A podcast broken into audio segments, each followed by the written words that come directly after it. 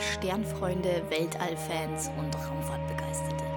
Ihr seid angekommen bei Transluna, dem Podcast der Volkssternwarte München. Wir informieren euch über aktuelle astronomische Ereignisse und gehen auf besonders interessante Themen näher ein. Mein Name ist Jana, ich bin Astrophysikerin und Mitarbeiterin der Volkssternwarte.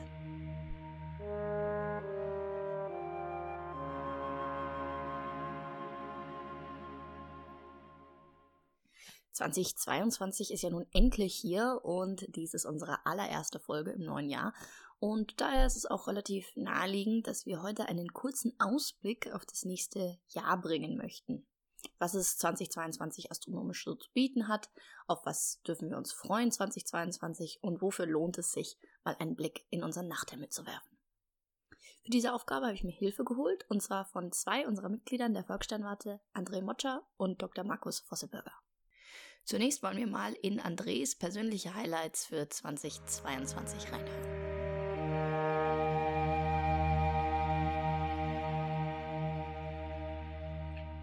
Hallo zusammen.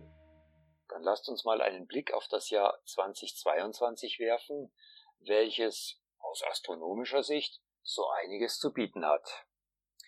Für den ersten Höhepunkt merkt ihr euch einmal den 16. Mai vor, und wenn ihr dann um 3.30 Uhr Sommerzeit aufsteht zum Firmament blickt, werdet ihr feststellen, wir haben Vollmond. Aber genau an diesem Tag schickt sich der Mond an, erst in den Halbschatten und eine Stunde später in den Kernschatten der Erde einzutreten. Und im weiteren Verlauf ist es so, dass der Mond zunehmend dunkler, zunehmend rötlicher wird. Und um 5.30 Uhr haben wir dann das Maximum erreicht. Wir haben eine totale Mondfinsternis. Für den zweiten Hingucker in diesem Jahr, da muss man nicht so früh aufstehen. Denn am 25. Oktober, so 10, 15 Minuten nach 11, schickt sich unser Mond an, vor die Sonne zu treten. Und um 12.15 Uhr ist das Maximum erreicht. Und je nachdem, wo man sich äh, in der Republik befindet, werden bis zu 33 Prozent der Sonnenscheibe bedeckt. Wir haben eine partielle Sonnenfinsternis. Ganz, ganz wichtig. Wer sich dieses Ereignis anschaut, der soll bitte nicht auf die Idee kommen, ach, ich habe da ein Fernglas oder ein Teleskop, ich schaue mir das mal etwas genauer an. Mit dieser Vorgehensweise ruiniert ihr euch die Augen. Für immer. Im einfachsten Fall benutzt ihr bitte eine Sonnenfinsternisbrille, die setzt ihr auf die Nase und ohne irgendwelche weiteren Hilfsmittel schaut ihr dann zur Sonne hoch und dann kann man gefahrlos erkennen, wie der Mond sich langsam vor die Sonne schiebt.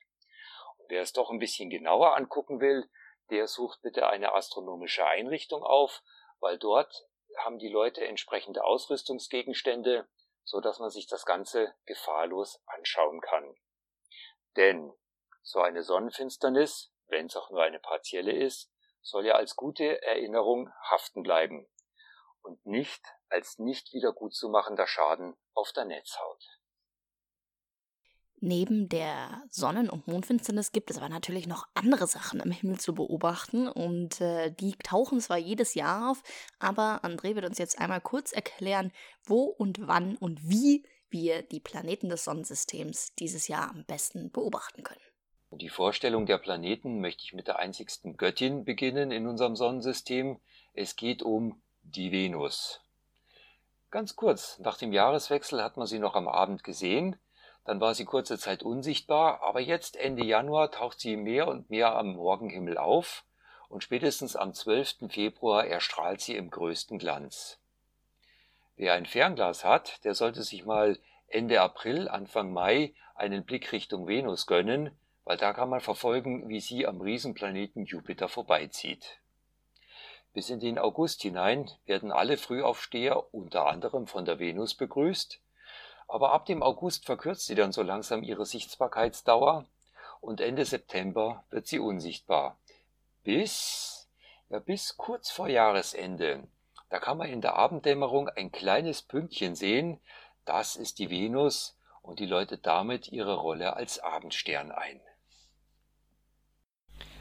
Unser kleinster Planet, der hat es schwer. Aufgrund des geringen Winkelabstands zur Sonne hat er es nicht leicht, sich in der Morgen oder Abenddämmerung durchzusetzen. Ende April allerdings da bietet er die beste Abendsichtbarkeit des Jahres. Und aufgrund der Sommerzeit ist es dann auch so, dass er erst um 23 Uhr unter den Horizont sinkt. Also hier eine Riesenchance, mal den Planeten Merkur mit eigenen Augen zu sehen. Kurz vor Weihnachten bietet er auch nochmal eine bescheidene Abendsichtbarkeit und Anfang Oktober ist er was für Frühaufsteher, da ist er nämlich der einzigste Planet in der Morgendämmerung. Der Mars. Ab April kann man versuchen, ihn in der Morgendämmerung zu sehen, denn in dieser Zeit flaniert er am Saturn vorbei. Spätestens ab Mai ist er eine feste Größe am Morgenhimmel am 25. Mai bildet er mit dem Jupiter und dem abnehmenden Mond einen netten Anblick. Er verschiebt seine Aufgänge mehr und mehr in die erste Nachthälfte.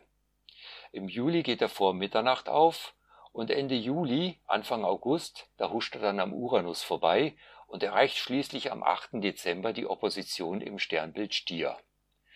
Dann ist er 82 Millionen Kilometer von der Erde entfernt das ist jetzt zugegeben nicht die günstigste Entfernung, aber mit einem Teleskop kann man bestimmt Oberflächenstrukturen erkennen, außer der ganze Planet hüllt sich wieder in einen Staubsturm. Der Jupiter. Der ist jetzt im Januar aktuell noch kurz am Abendhimmel zu sehen, wird dann unsichtbar, aber ab dem Mai kann er mit Aussicht auf Erfolg in der Morgendämmerung ausgemacht werden. Dort bekommt er dann auch gleich Besuch vom Mars.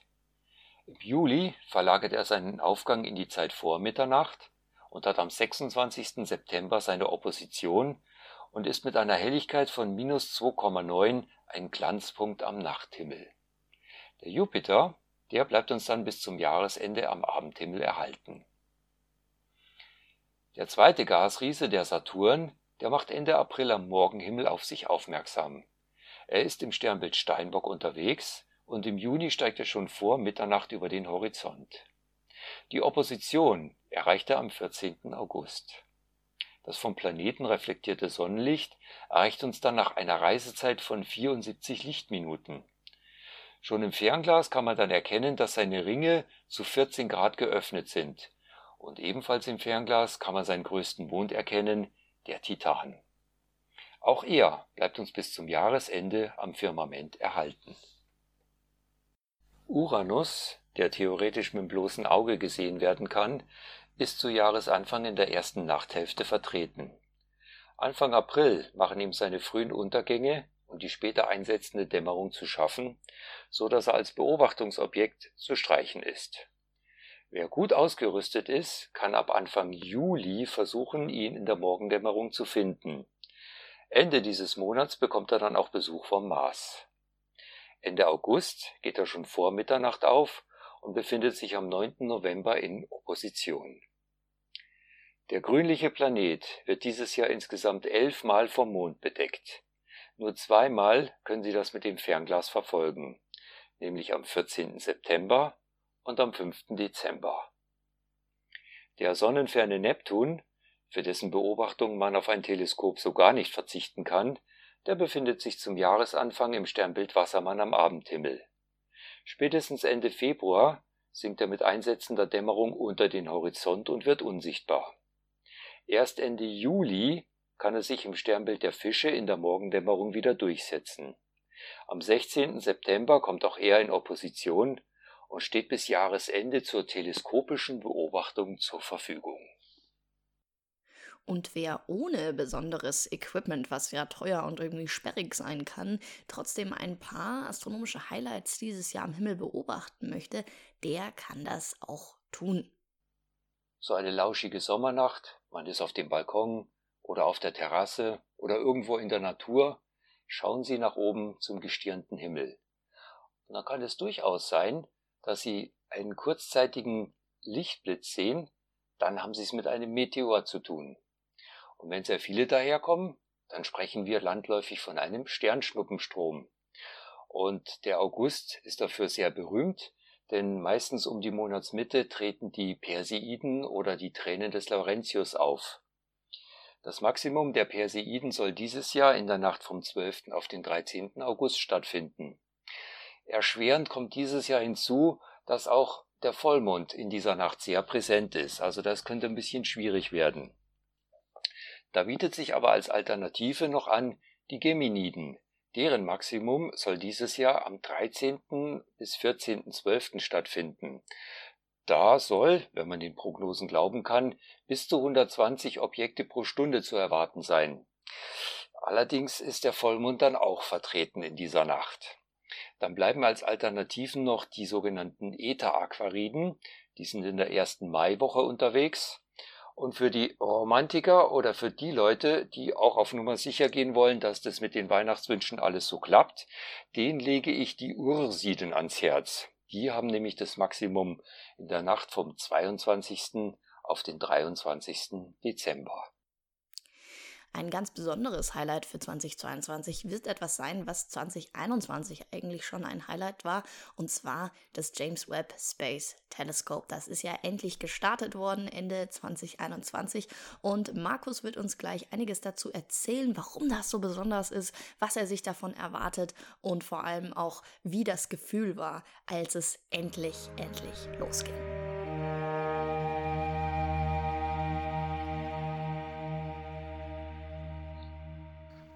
Ja, es ist jetzt tatsächlich passiert, das äh, James Webb Weltraumteleskop ist nun tatsächlich im All. Es ist am ersten Weihnachtstag mit einer Rakete gestartet und hat sich jetzt auf den Weg gemacht, die endgültige äh, Position zu erreichen. Ende Januar wird es da angelangt sein, in 1,5 Millionen Kilometer Entfernung von uns.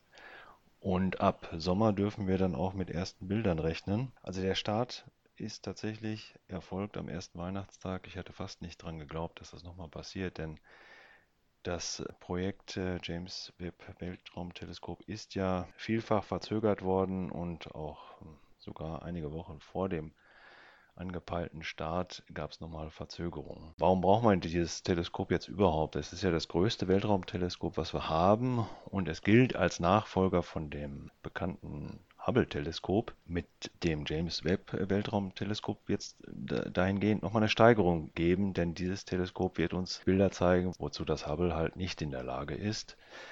Denn Hubble stößt an seine Grenzen. Es ist jetzt 30 Jahre alt, es altert halt und es war von Anfang an klar, dass man einen Nachfolger für dieses Teleskop braucht. Und äh, man hat auch damals schon gewusst, dass es lang dauern wird, so ein Teleskop zu entwickeln. Deswegen hat man schon sehr früh angefangen, also schon vor Beginn des Starts von Hubble hat man an einen Nachfolger gedacht. Und tatsächlich war das eine kluge Entscheidung, so früh mit dem äh, Bau eines Nachfolgers zu beginnen und Überlegungen dazu zu machen, denn der Bau hat sich wahnsinnig verzögert. Also es gab viele Verzögerungen, technisch bedingt, aber auch finanziell bedingt und es gab auch zwischendurch mal Phasen, wo man Zweifel hatte, ob man das Projekt überhaupt fortsetzen soll. Aber man hat gesehen, es gibt keine Alternative zu diesem Teleskop. Wenn wir weiter in den Weltraum hinein, hinausschauen wollen, dann brauchen wir einen größeren Spiegel und das James Webb Teleskop hat nun einen 6,5 Meter Durchmesser Primärspiegel, also viel größer als der 2,4 Meter Durchmesser, den Hubble hat und ist damit in der Lage, etwa 100 mal sensibler zu messen. Also es wird damit tatsächlich weiter in den Weltraum rausschauen können. Jetzt war der Start natürlich immer auf der Kippe, also lang ursprünglich hieß es mal 2007 soll dieses Teleskop gestartet werden. Und ich habe zwischendurch auch gar nicht mehr dran gedacht, dass es dieses Teleskop eigentlich noch in der Entwicklung gibt und dass es mal starten wird. Also ich hatte selber meine Zweifel, von daher war ich jetzt wirklich begeistert, als es jetzt endlich die letzten Monate sich verdichtete, dass Ende dieses Jahres dieser Start erfolgen wird. Und es hat tatsächlich auch funktioniert. Also am ersten Weihnachtstag, als der Start erfolgte, war das natürlich schon eine aufregende Sache. Und man hat das auch gesehen bei diesen Live-Aufnahmen, dass auch in Kuroda, in dem Weltraumbahnhof, die Leute von Ariane Space, NASA, ESA und alle anderen Beteiligten da doch etwas nervös war, obwohl sie versucht haben, ihre Nervosität zu unterdrücken, hat man schon gemerkt, dass eine gewisse Spannung da war, weil es ist natürlich total einzigartig, so einen Start zu verfolgen. Dieses Teleskop hat jetzt 10 Milliarden Euro an Kosten verschlungen. Ursprünglich war mal 500 Millionen Euro angedacht und das ist jetzt 20 Mal teurer geworden. Und dennoch sah das alles sehr souverän aus während des Startes. Es wird auch wenig gesprochen da während des Starts, weil die Leute offensichtlich wirklich trainiert waren darauf. Sie haben diese ganzen Abläufe jahrelang vorher schon simuliert und alles, was passieren könnte, durchdacht. Und deswegen sah das jetzt äh, sehr routiniert aus. Äh, nach 30 Minuten war das Teleskop dann eigentlich von der Rakete gelöst und hat sich dann frei von der Erde wegbewegt. Also es befindet sich ja nicht in dem Erdorbit, so wie das Hubble-Teleskop, sondern es entfernt sich ja noch weiter von der Erde und es ist jetzt auch noch nicht an dem Endpunkt angelangt, sondern wird noch äh, den ganzen Januar dazu brauchen, um eben halt in 1,5 Millionen Kilometer Entfernung dann seine, seinen Orbit zu erreichen. Und diese Zeit, die muss man auch haben, denn äh, das Teleskop ist ja zusammengefaltet äh, und muss erst entfaltet werden. Und das ist halt Anfang Januar passiert, äh, dass es dann tatsächlich auch dann äh, schrittweise entfaltet wurde. Also es fing an mit dieser Sonnenblende, die eben halt das Teleskop vor der Sonnenstrahlung schützt, denn das Teleskop arbeitet im Infraroten, also im Wärmestrahlungsbereich. Und das heißt, jede Eigenwärme des Teleskops ist störend. Ja, das äh, führt dazu, dass man dann das Licht der, der Sterne und Galaxien, also was dann Wärmestrahlung ist, gar nicht empfangen kann, wenn das Teleskop selber warm ist. Und das wird natürlich warm in der Sonne und es wird auch warm alleine schon, wenn es in Erdnähe wäre. Also muss man es auch wegbringen äh, von der Erde, also in der größten Abstand von 1,5 Millionen Kilometer. Und man muss es vor der Sonneneinstrahlung schützen. Und dazu dient dann dieser diese Sonnenblende, die aus fünf Folien besteht und das wurde dann halt ausgeklappt und war dann Anfang Januar funktionsfähig. Das war ein riskantes Manöver, was man da machen musste. Und danach hat man dann angefangen, äh, eben die Optik da auszufalten, also insbesondere dann die, die Spiegelkonstruktion mit diesem riesigen Primärspiegel mit 6,5 Meter Durchmesser und der war zusammengeklappt. So zwei so Seitenteile waren zusammengeklappt, die musste man jetzt auseinanderklappen, damit der dann voll entfaltet war. Und das war jetzt vor kurzem, ich glaube am 9. Januar, hat dann die NASA tatsächlich feierlich mitgeteilt, dass es erfolgt ist. Also von jetzt an hm, geht es eigentlich nur darum, das Teleskop im Prinzip einzujustieren und dann auszurichten. Und es gibt ja schon tausende von Wissenschaftlern, die da Anträge gestellt haben auf Beobachtungszeit. Und jetzt können wir natürlich nur gespannt sein, was das erste Bild jetzt ist. Also da bin ich jetzt auch mal gespannt. Also im Sommer oder vielleicht ein bisschen früher, werden wir dann irgendwann mal ein schönes erstes Bild dieses James Webb Weltraumteleskops bekommen. Also ich bin gespannt, äh, was es dann als nächstes zu sehen gibt und welche Aufnahmen uns da die NASA dann zeigen wird. Es wird auf jeden Fall so sein, dass da natürlich tausende von Aufnahmen es geben wird. Und nicht nur geht es ums Anfang des, um den Anfang des Universums, sondern darum auch zum Beispiel entfernte fremde Planeten zu genauer zu erforschen, also sogenannte Exoplaneten. Und äh, viele andere Aufgaben wird dieses James Webb Weltraumteleskop haben. Also ähnlich wie Hubble, nur halt eben detailreicher. Also ich bin sehr gespannt, wie es weitergeht. Und die nächsten Monate werden wir noch viel davon hören.